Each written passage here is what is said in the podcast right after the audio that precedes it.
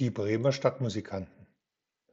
Es hatte einst ein Mann einen Esel, der ihm schon lange Jahre treu gedient hatte und dessen Kräfte aber nun zu Ende gingen, so dass er zur Arbeit nicht mehr tauglich war.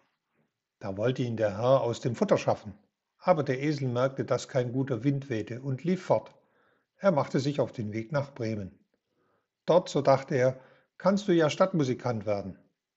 Als er eine Weile gegangen war, fand er einen Jagdhund an der Erde liegen der japste wie einer, der sich müde gelaufen hat. Nun, was japst du, Packern? fragte der Esel. Ach, sagte der Hund, weil ich alt bin und jeden Tag schwächer werde und auch auf die Jagd nicht mehr fort kann. Da hat mich mein Herr totschlagen wollen. Nun habe ich Reis ausgenommen, aber wohin soll ich nun mein Brot verdienen? Weißt du was, sagte der Esel, ich gehe nach Bremen, um dort Stadtmusikant zu werden. Geh doch mit und lass dich mit mir bei der Musik annehmen. Ich spiele die Laute und du schlägst die Pauke. Da war der Hund zufrieden und sie gingen weiter. Es dauerte nicht lange, da saß eine Katze am Weg und machte ein Gesicht wie drei Tage Regenwetter. Nun, was ist dir denn in die Ohren gekommen, alter Bartputzer? fragte der Esel. Wer kann denn da lustig sein, wenn's einem an den Kragen geht? sagte die Katze. Weil ich nun in die Jahre komme, meine Zähne stumpf werden und ich lieber hinter dem Ofen sitze, ja, und nicht nach Mäusen jage, da hat mich meine Frau ersäufen wollen. Ich hab mich ja noch fortgemacht, aber nun ist guter Rat teuer. Wo soll ich denn hin? Da sprach der Esel, na, dann geh doch mit uns nach Bremen. Dort wollen wir hinziehen und Musik machen. Die Katze hielt das für gut. Und daraufhin kamen die drei Landesflüchtigen an einem Hof vorbei. Da saß auf dem Tor der Haushahn und schrie aus Leibeskräften. Du schreist einem ja durch Mark und Bein, sagte der Esel. Was hast du denn vor? Da hab ich gute Wetter prophezeit, sagte der Hahn, weil unsere lieben Frauentag ist, wo dem Christkindlein die Hemdchen gewaschen werden, und sie wollte sie trocknen. Aber weil morgen am Sonntag Gäste kommen, da hat die Hausfrau doch kein Erbarmen und hat der Köchin gesagt, sie solle mich am Morgen in die Suppe zum Essen tun. Und da sollte ich heute Abend den Kopf abschneiden lassen. Nun schrei ich aus vollem Hals, so lang ich noch etwas kann. Ei, was, du Rotschopf, sagte der Esel, zieh lieber mit uns fort, wir gehen nach Bremen. Etwas Besseres als den Tod findest du überall. Du hast eine gute Stimme, und wenn wir zusammen musizieren, dann muss es doch eine Art haben. Der Hahn ließ sich den Vorschlag gefallen, und alle vier gingen zusammen fort. Sie konnten aber die Stadt Bremen an einem Tag gar nicht erreichen und kamen abends in den Wald, wo sie übernachten sollten.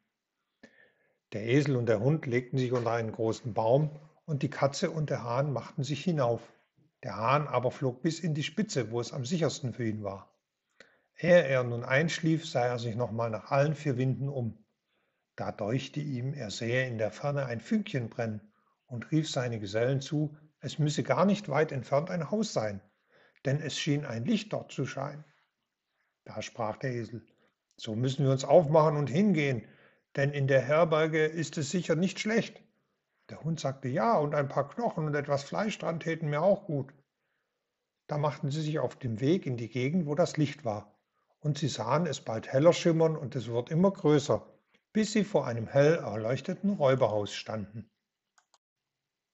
Der Esel, der als größter, machte sich ans Fenster und schaute hinein. Was siehst du, Grauschimmel? fragte der Hahn. Was ich sehe, antwortete der Esel, einen gedeckten Tisch mit schönem Essen und Trinken, und Räuber sitzen daran und lassen sich's wohl sein. Ei, das wäre etwas für uns, sagte der Hahn. Ja, da wären wir auch dabei, sagte der Esel. Und die Tiere beratschlagten, was sie anfangen müssten, um die Räuber fortzujagen, bis sie endlich ein Mittel fanden. Der Esel musste sich mit den Vorderfüßen auf das Fenster stellen. Der Hund hüpfte auf des Esels Rücken, die Katze kletterte auf den Rücken des Hundes und endlich flog der Hahn hinauf und setzte sich der Katze auf den Kopf.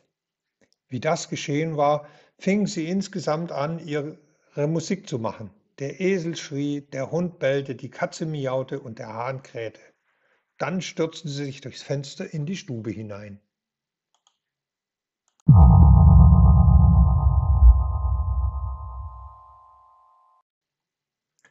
Die Scheiben klirrten und die Räuber fuhren mit entsetzlichem Geschrei in die Höhe. und sie meinten nichts anderes als ein grausiges Gespenst käme herein und flöhen in höchster Furcht in den Wald hinaus. Da setzten sich die vier Gesellen an den Tisch und nahmen von den Speisen, bis nichts mehr übrig war, und sie aßen, als ob sie vier Wochen hungern sollten. Weil die viel Spielleute fertig waren, löschten sie das Licht und suchten sich eine Schlafstätte, jeder nach seiner Natur und Bequemlichkeit. Der Esel legte sich auf den Mist, der Hund hinter die Türe, die Katze bei dem Herd in die warme Asche und der Hahn setzte sich auf den Hahnenbalken. Und weil sie müde waren von ihrem langen Weg, schliefen sie bald ein.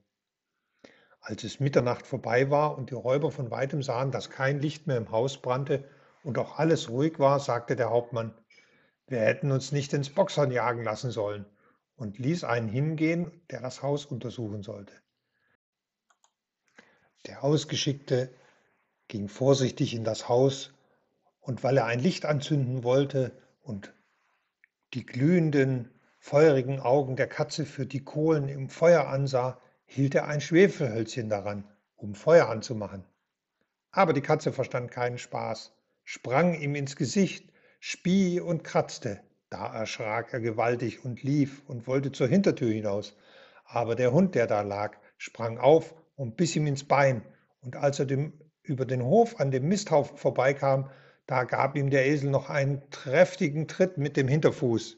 Der Hahn aber, der vom Lärmen aus dem Schlaf geweckt wurde und munter geworden war, rief vom Balken herab, Kikeriki, Kikeriki.